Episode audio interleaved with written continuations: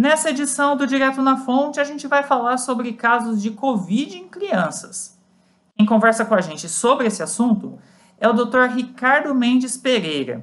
Ele é professor do Departamento de Pediatria da Faculdade de Ciências Médicas e responsável pela enfermaria pediátrica do Hospital de Clínicas da Unicamp. Doutor Ricardo, explica para a gente o que, que, já se sabe sobre a Covid em crianças e quais que são as limitações aí que os médicos têm para tirar informações sobre essa questão da, das manifestações da Covid em crianças. Então, eu acho que é importante a gente, é, uma coisa que a gente tem que dizer é uma situação. Hoje a gente tem muito mais perguntas ainda do que respostas, né? É uma doença que a gente sabe que acomete crianças, mas que o acometimento de crianças ainda é muito menor do que o de adultos, né? Uh, estatísticas mundiais mostram que em torno de 14% das pessoas que tiveram a infecção, doença pelo SARS-CoV-2, são crianças, ou seja, uma população muito pequena no mundo, e com isso dificulta todos os trabalhos em relação à pesquisa de conhecer a apresentação clínica desta doença. A gente tem que sempre lembrar que toda a história da pediatria, a gente sempre traz a, a extrapolação dos dados de adulto para criança, é o que a gente tá fe, faz, fez inicialmente, conhecendo como uma doença que hoje a gente sabe que no adulto ela é sistêmica, como a gente pode dizer, embora ela tenha acometimento pulmonar, ela causa acometimento em outros órgãos, sistema nervoso central, rim, coração. Na criança, a gente sabe que ela também tem algumas predileções, talvez além do quadro respiratório, uma coisa que a gente sabe que é a manifestação muito importante são os quadros de, do trato gastrointestinal, que é principalmente uma manifestação junto de diarreia, e a questão da febre. Então, a gente ainda não tem como dizer, esta criança tem a infecção por SARS-CoV-2. Assim, a gente não tem um padrão de doença como a gente conhece em outras doenças. Por quê? Porque é uma doença nova, que a gente, há menos de um ano, a gente tem o conhecimento desse vírus causando infecção. Em pediatria, ela demorou ainda mais um tempo para começar a se manifestar. E a gente tem, então, para a gente dizer como ela é, a gente precisa de um tempo maior para dizer, a criança que chega com esses sintomas, a gente deve levantar a hipótese diagnóstica dela estar infectada pelo SARS-CoV-2 ou não. Mas a gente já tem que se lembrar também que existem outros vírus que, ou outras bactérias até que podem ter essa manifestação. Quer dizer, então vai ser muito difícil a gente dizer esse paciente é SARS-CoV-2 com certeza só pela clínica.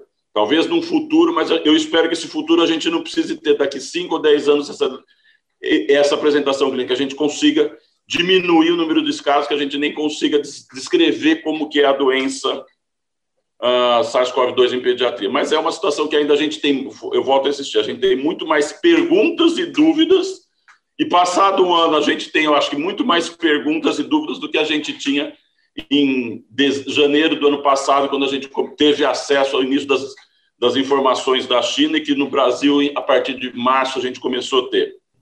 A gente escolheu, inclusive, tratar sobre esse assunto, doutor, porque em março é, houve o caso de uma criança que foi internada no HC da Unicamp e acabou falecendo, mas ela, é, o caso dela foi diferente porque ela chegou a testar positivo para o SARS-CoV-2, mas ela não faleceu em decorrência da Covid, né? Explica para gente, esclarece para a gente o que, que foi esse caso. É, então, eu acho que essa é uma situação que é, é extremamente importante a gente esclarecer, né?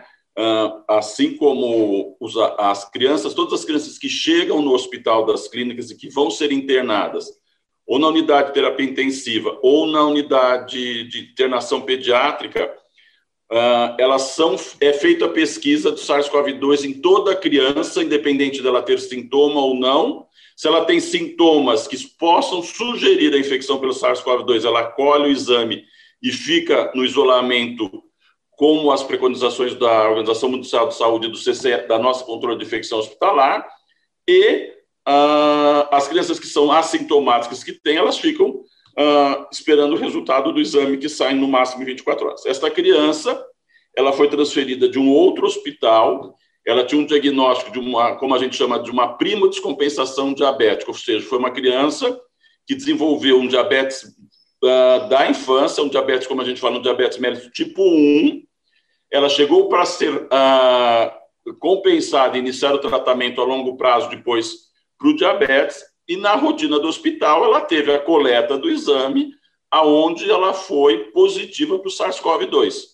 Então, não, a, a, ela te, e o, infelizmente, o óbito dela foi em decorrência de complicações da cetoacidose diabética que ela tinha, mas que a gente tem que deixar bem claro que a gente ainda tem a dúvida, e o mundo tem essa dúvida, se o SARS-CoV-2 pode causar casos mais graves de diabetes, ele pode ser o desencadeante do diabetes, se ele pode, por questões de isolamento social, mudanças de hábito alimentar e de atividade física, ele pode predispor maior número de casos de diabetes. Quer dizer, essa associação a gente não tem. Mas no caso que você trouxe, que é dessa criança que faleceu no HC, ela testou positivo nas primeiras horas que ela estava no HC, ou seja, ela chegou de casa do outro hospital positiva, mas não, o óbito não foi em decorrência de uma doença causada pelo SARS-CoV-2. Doutor, antes da gente gravar, enquanto a gente conversava, você até me explicou que uma das complicações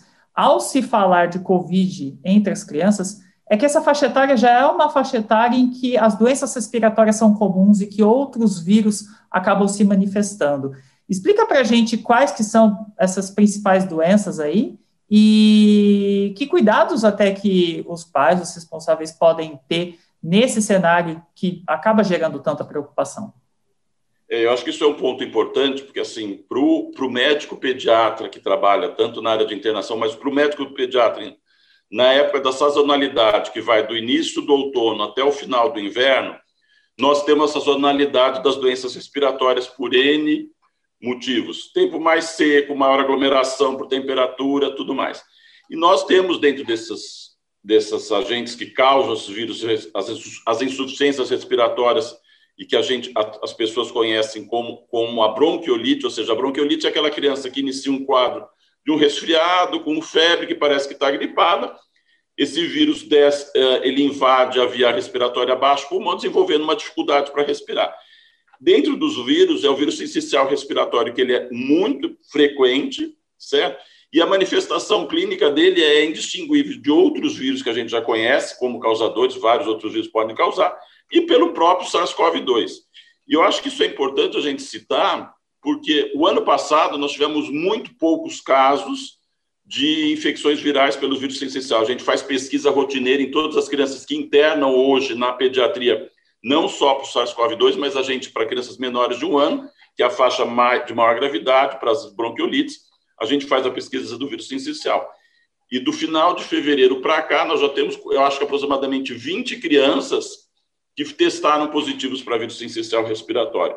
E para o pediatra, eu acho que tem, quem for pediatra sabe que para o pediatra o vírus essencial respiratório é muito grave. Ele vai causar uma grande necessidade de colocar a criança em aparelhos como de ventilação mecânica, podem causar danos pulmonares uh, depois que essa criança sai da, da, ventilação mecânica, ela recupera do quadro pulmonar. Quer dizer, são quadros extremamente graves. E o que chama atenção na população que eu citei, de mais ou menos 20 crianças positivas, é que são todas crianças menores de três meses, ou seja, são crianças que estão, devem estar no domicílio. Uh, e quem é o transmissor do vírus sensicial respiratório? O que, que o vírus sensicial respiratório faz para nós adultos? Ele causa um quadro de um resfriado, aquela, uma pessoa que um dia amanhece com o nariz escorrendo, ou nem tem sintoma nenhum, como seria o assintomático do SARS-CoV-2, e que ele passa para a criança pequena. E qual é o fator de risco para passar para a criança pequena? É a aglomeração, o cuidado de, de, de lavagem da, das mãos para cuidar dessa criança, aquelas situações que a gente fala de não é que é para ficar pegando criança no colo, a criança pequena ficar beijando, ter, ter muita visita, essa criança pequena ir para lugares aglomerados, ou seja, se essas crianças pequenas estão se infectando pelo sensicial, é porque tem um adulto que está infectado, ele está transmitindo. E eu acho que, aproveitando que agora começam as campanhas, a gente tem que lembrar da gripe, né, da influenza, do H1N1, que também em pediatria vai ter quadro muito semelhante ao do vírus essencial e do SARS-CoV-2. É importante a gente lembrar que a vacina da gripe vai estar para as populações de risco presentes, e eu acho que a gente tem que lembrar que é extremamente importante vacinar para a gripe, por quê? É para tentar diminuir os casos graves de gripe, principalmente na população adulta, que são uma população que acaba, às vezes, por causa de uma gripe, desenvolve pneumonia e precisa internar. Ou seja, se você tiver uma, um número maior de pacientes gripados que precisam de internação hospitalar, nós já sabemos o que está acontecendo no hospital. Quer dizer, então, uh, embora não seja o foco de, de discutir vacina de gripe, eu acho que é importante lembrar dos cuidados que a gente tem que ter para não transmissão do sincicial, mas que a gente também tem que lembrar da vacina da gripe.